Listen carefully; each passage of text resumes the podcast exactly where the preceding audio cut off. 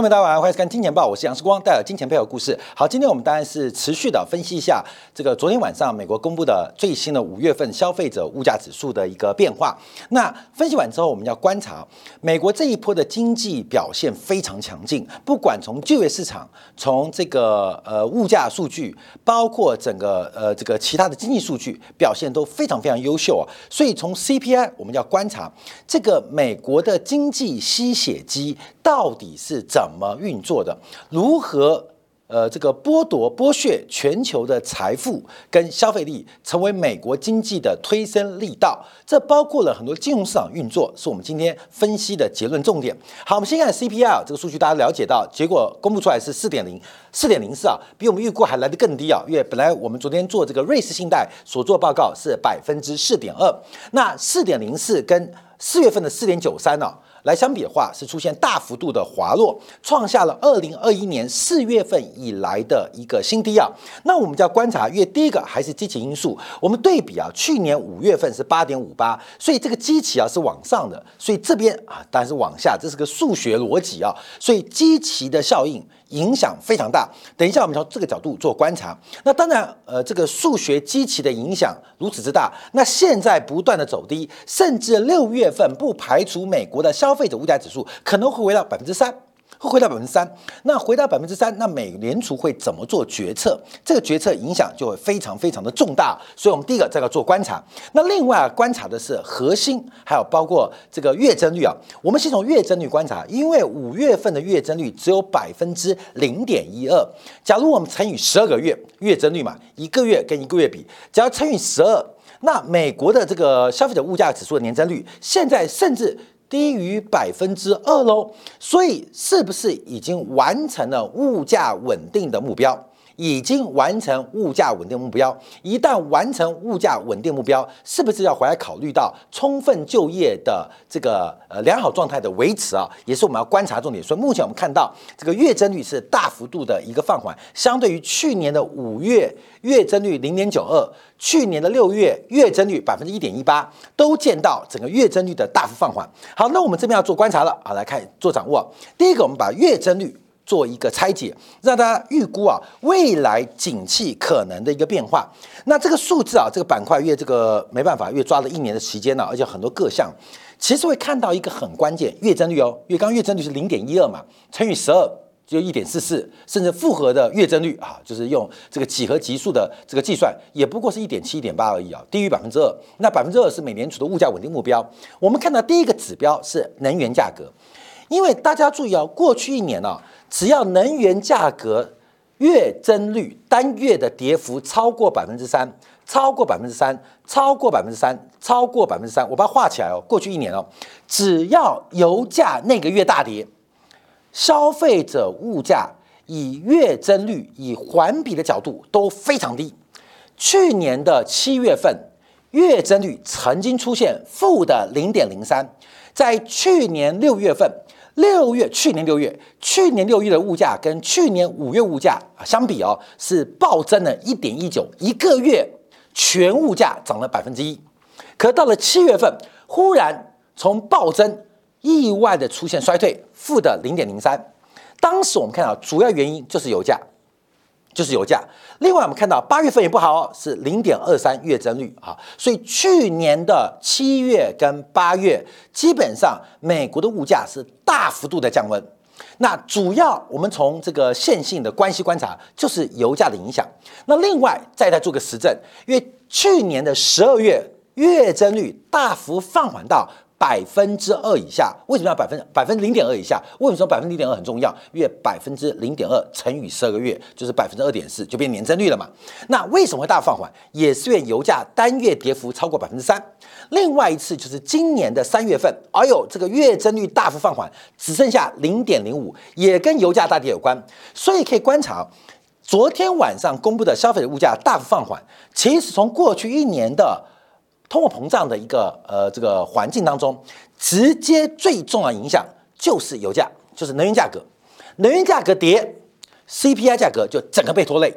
油价涨，整个 CPI 就整个顶上去。所以，关键我们把一年的一个回顾啊做观察。当然啊，现在物价是把食品跟能源扣掉，叫做核心物价。嗯，那为什么把食品跟能源给扣掉？那是因为一九七年代食品跟能源价格失控了，所以美联储为了自圆其说，指标啊这个达无法达标那种改。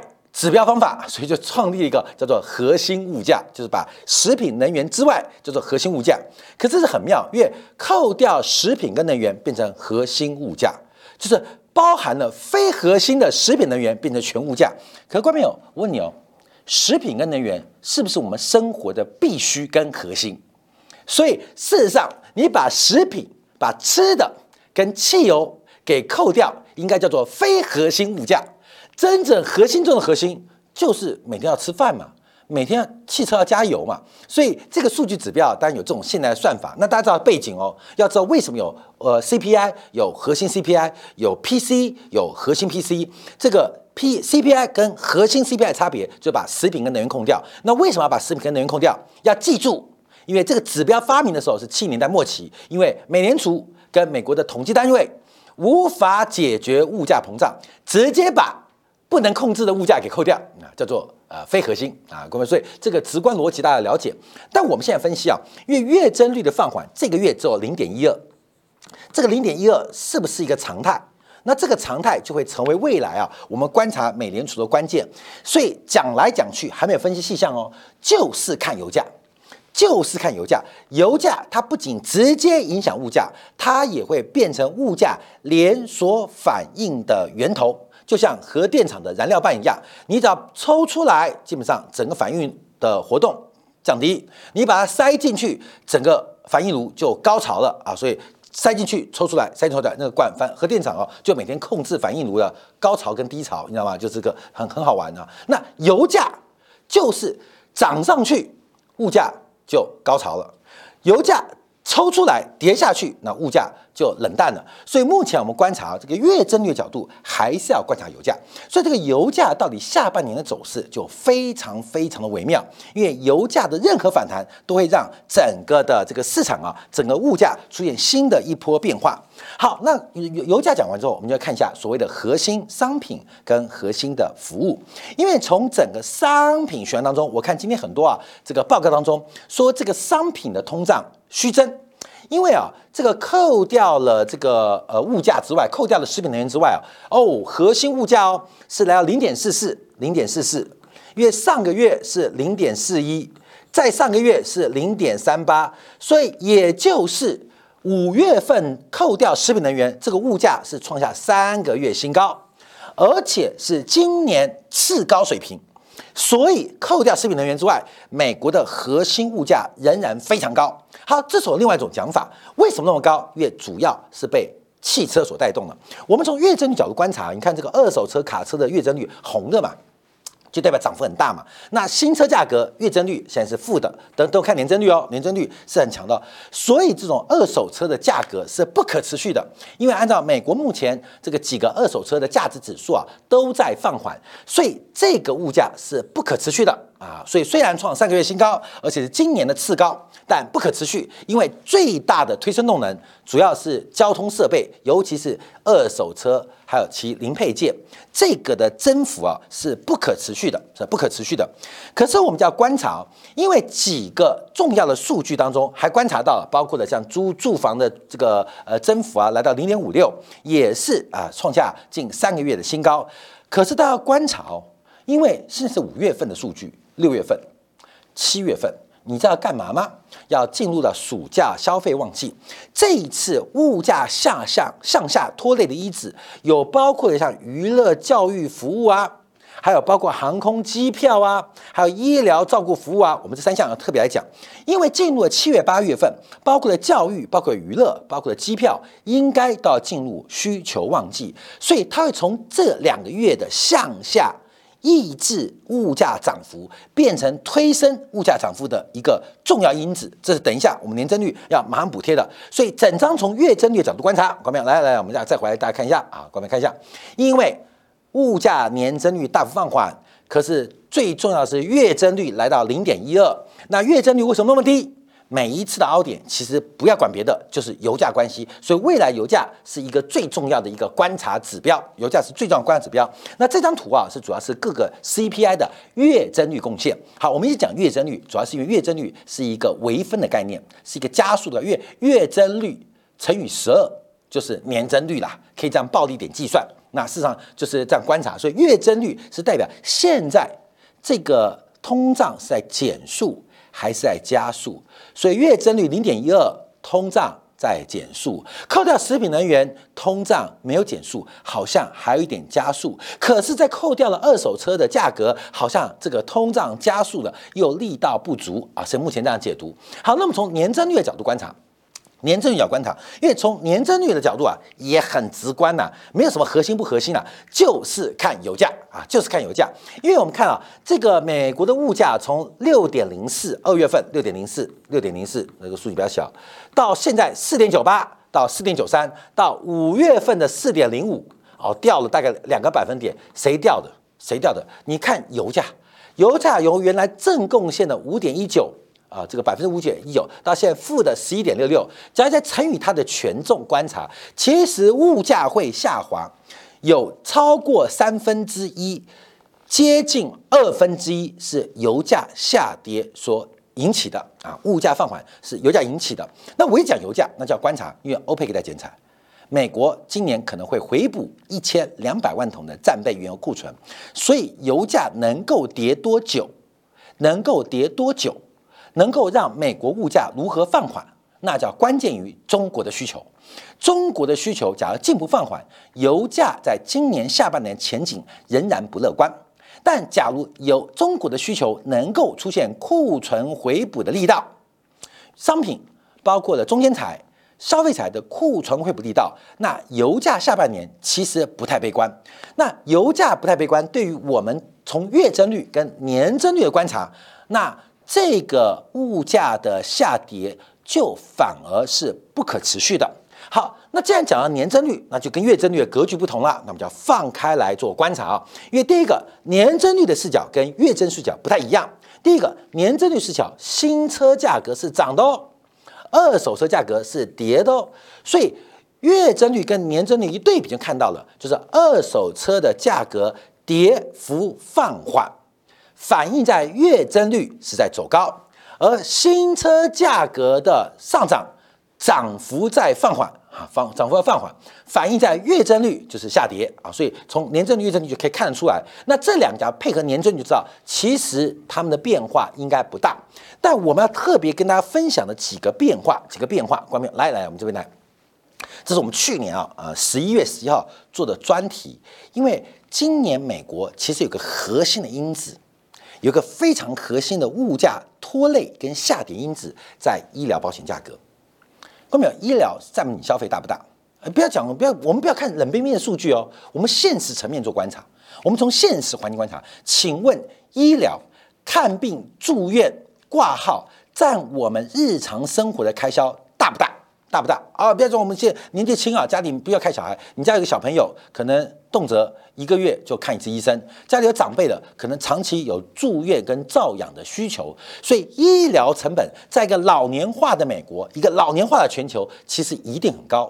可是它对于物价的影响却不高，甚至是个拖累。就是我们去年十月十一号当时提到，今年全年的物价会有个拖累因子，叫做医疗保险的价格，就是医疗保险价格。为什么叫做医疗保险价格是个拖累？因为医疗保险的价格的算法。并不是实质的观察消费者的支出，而是而是美国保险协会的公布的数据来进行了相关的调整。在二零一八年的时候，美国劳工统计局为了更精准观察长期的医疗价格，用了间接法衡量医疗保险相关的支出，所以这个支出啊，就跟前一年的消费有关。假如大家想了解这个东西的话，就看我们去年十一月十一号的节目，我们做过分析。而这个一直是今年美国消费者物价拖累向下的因子。就算油价涨，就算汽车涨，但医疗价格是一直跌的。虽然我们看病是越来越贵，可是在 CPI 的统计口径当中，有一个很重要的大项目——医疗的价格、医疗的成本，在统计的统计当中，今年都是下滑的。那这下滑是跟前年有关，但我们要注意到，因为这是一个间接法公式计算出来的公式如下。看十一月十一号节目，我们直接讲结论：从今年的第四季开始，医疗的成本会由向下拖累物价，变成向上推升物价的重要推手。所以，一个很重要的大魔王出现了。这大魔王就是医疗成本，这个医疗成本也会符合我们正常生活的概念。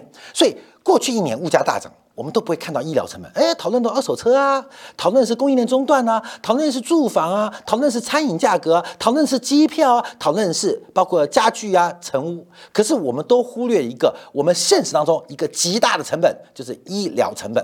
生老病死，样样都不突医疗。这个医疗的大魔王将从今年的第四季对于物价的贡献，从向下的负拖累变成向上的正贡献，这是公式所必然发生的。而最起码可能会贡献呢这个美国消费者物价大概百分之零点三到百分之零点五的增长哦。所以从负贡献拖累到正贡献增长。美国的物价水平在第四季会有一个新的崭新的魔王出现，不再是二手车，不再是航空机票，不再是能源，或许还是能源，但大魔王出现哦，所以我们特别跟大家做一个提醒分析，这个东西啊，我们知道，美联储知道，劳工部统计局也知道。好，另外一个观察就是我们刚前面提到，哎呦，光明有没错，月增率、年增率都看到了二手车汽车价格的一个。放缓可能或不可持续。另外一个下跌是来自于家具，家具的物价也在下跌，所以可以宏观呢，整个美国物价在五月份放缓，主要是商品交易、商品环节出现放缓，那住房环节也在放缓啊，是以极关系。我们对比一下，我们五月十五月十号做个专题，就是美国的耐久材订单。美国的耐久材订单，所以我看今天有些人分析啊，就说，哎呀，美国的这个交通工具啊，特别是汽车、二手车价格的上涨不可持续，不可持续。可市场从美国商务部公布的耐久材订单啊，订单这订单代表需求嘛，是个领先指标，却是意外的高预期。五月十九号做过这个节目，所以商品的通胀对于物价乐观派是认为不可持续。可是从美国的耐久性订单，美国的商品通胀可能刚刚结束一个库存周期往上，所以这个库存周期往上会怎么发展？因为从主动去库存到被动去库存，关键在物价，关键在物价，所以这个从耐久材订单对于商品通胀的回温，下半年。也要特别的提防。好，那我们就要从几个面向做另其他观察。刚刚我们是从结构面来进行分析跟掌握。从其他面向，我们先看亚特兰大啊，它有另外编制的 CPI 指数，分为弹性跟粘性的。这个弹性啊，就价格波动比较大的；那粘性呢，是波动比较小的。那弹性包括什么烟酒啊、珠宝啊、能源呐这些价格波动比较大的，占百分之二九点八。那另外粘性就波动率很小的百分之七十点二。那现在观察弹性的 CPI。是大幅的下跌，现在年增率已经由正转负，来到了零点二 percent。那这个由正转负是创下两年来首见。那这代表什么意思呢？代表物价现在特别是原物料的价格下跌，什么小麦啦，像什么黄豆啦，像美国现在鸡蛋价格开始跌了嘛，台湾鸡蛋价格开始跌了嘛，包括了奶制品啊，包括了商品啊，包括了原油，其实都在跌，都在跌。那年性的仍然维持年增率百分之六点一的水平，所以哎，这些人叫做死亡交叉，物价的死亡交叉。那弹性的叫快线，年线叫慢线。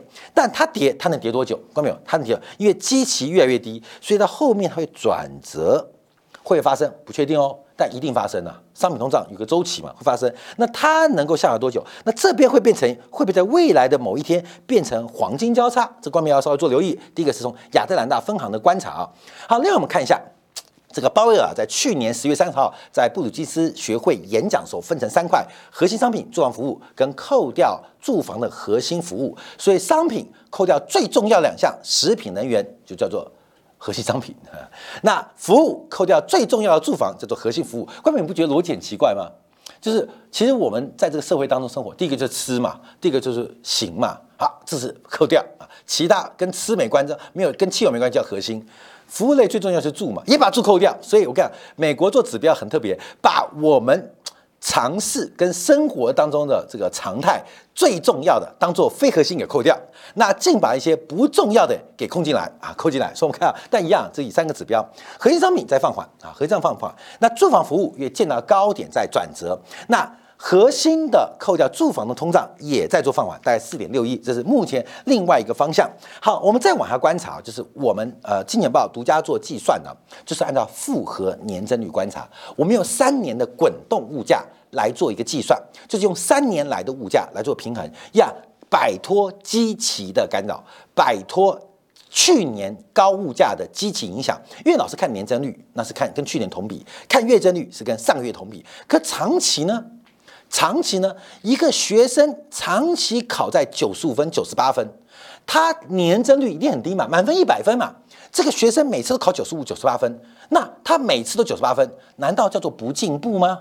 难道叫不进步啊？这个学生一到考鸭蛋，这次又考鸭蛋，你要鼓励他，你终于没退步了。啊，这就是年增率跟月增率概念。所以事实上，我们就自己加强了一个项目。你要从长期趋势观察，你的三年级跟一年级的成绩比较，你的五年级跟二年级的成绩比较，而不是从每一次的小考、周考、段考来判断。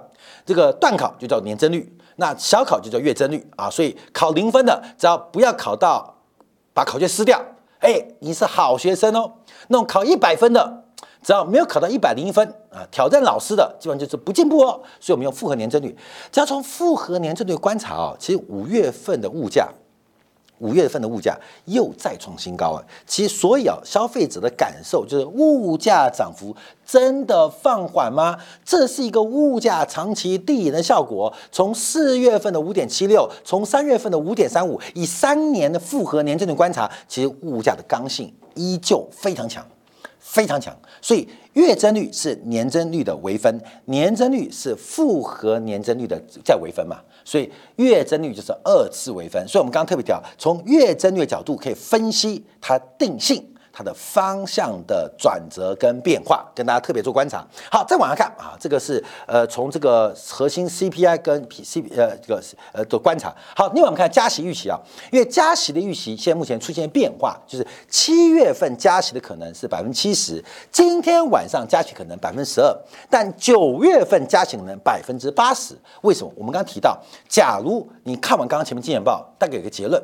就下半年的商品的周期变化，还有旺季的变化，还有第四季医疗大魔王的复归，所以市场上预期开改变啊，就是六月份啊，大家说休息，七月份加息，但九月份加息可能性开始大增。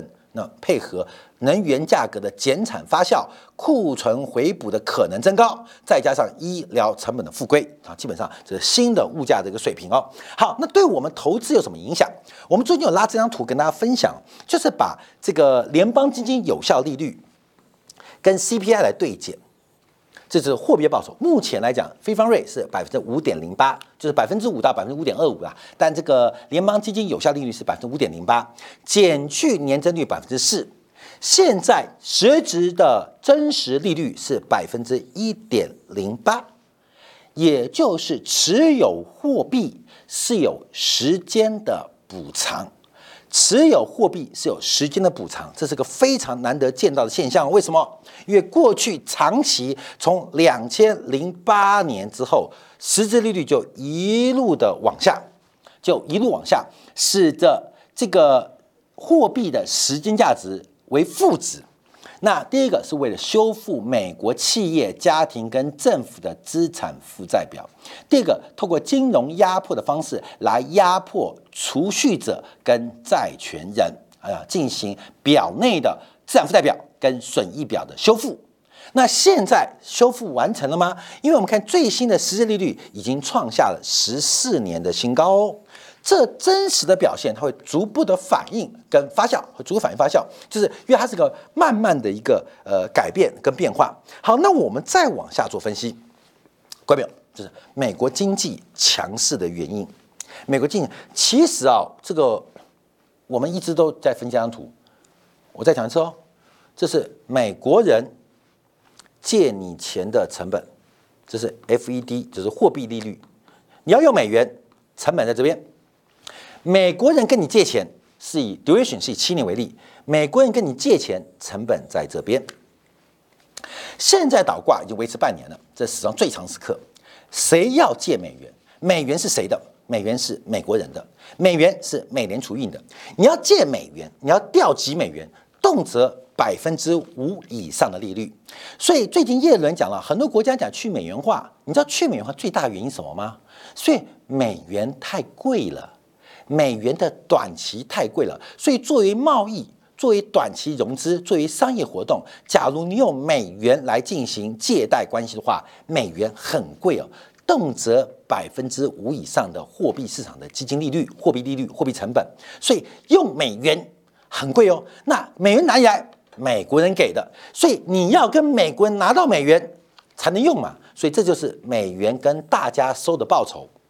好，钱出来了，那美国人、美国政府要跟大家借钱，就是发行国债。在这边，所以这个倒挂一持续，这就是我们提到的这个持续是不可维持的，因为理论上全球的不管是国家经济体，还是来到于产业企业，来自于家庭，来到个人，理论上是不可维持，因为你很蠢，你知道吗？你短期成本那么高，长期报酬那么低，你是在干嘛？在补贴美元经济，你在。补贴美元经济，我们讲这讲多久？从去年十月份的倒挂开始，我们就讲这是美国收割全球财富最棒的手段，就是个倒挂。你要借美元百分之五点三，美国人给你借美元百分之三点九，百分之四不到。这个全世界广义的美元贸易融资杠杆，或是以美元做定价结算，大概两百兆美金。百分之一的利差，一年就是两兆美金的财富往美国转移。哦，这不是我们今天讲哦，我现在跟大家回顾。所以大家说，美国经济怎么那么好？利率从零升到百分之五，而且就在短短的这十五个月之内那么强，失业率怎么都不会上来？美国人虽然传什么呃信贷紧缩，少部分银行出现了挤兑跟破产，可美国怎么不会垮？美国股市还准备创新高，为什么？后面我们提到，因为这是美国人在收割全球人的财富方式，就是倒挂。再次强调，听懂了吗？你要用美元，就是百分之五以上利率；美国人要用美元，就是百分之四以下利率。这不断的放款收钱，放款收钱，让美国一年，看到没？美国 GDP 就是二十几、二十兆出头啊！光是倒挂，我们广义来讲，贡献了美国 GDP 百分之十。你懂吗？那这事情怎么改变呢？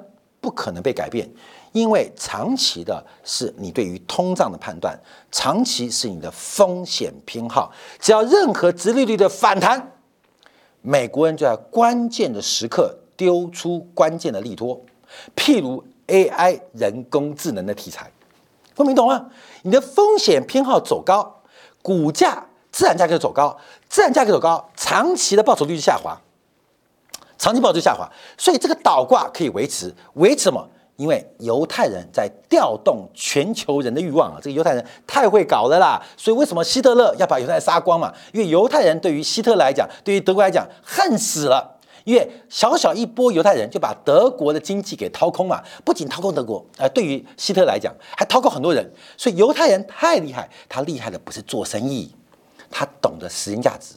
他懂得调动欲望，所以关没有这个解读，为什么美国股市能创高？为什么美国经济能强于其他市场？因为一直在补贴美国经济啊，一直在补贴美国经济啊。来看，我们看每一次美国出事，都找大家来补贴，你知道吗？你看这个啊，这是储贷危机啊，这储贷危机啊。那那个是这个是网络泡沫嘛，亚洲金融风暴嘛。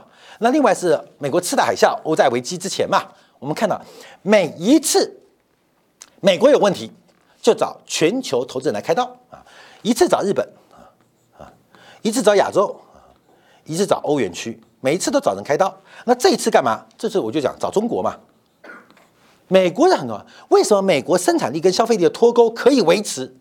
因为美国的生产力在你看不到的地方，这种倒挂的形成是转移全球财富最佳手段，但每一次倒挂之后就要打仗啦啊！不管是呃第一次破坏战争，还是第二次破坏战争，呃九幺危机等等啊，各位，所以我们看到这个美国国债收割完之后，天下必定大乱。为什么？因为海水退潮之后，才发现美国人在沙滩椅上看着大家光屁股。你懂吗？那光屁股就生气了，就开场了。你把你的内裤拿给我挡一下，我扯你的上衣给我挡一下，关没有？所以大家就世界大乱了。世界为什么大乱？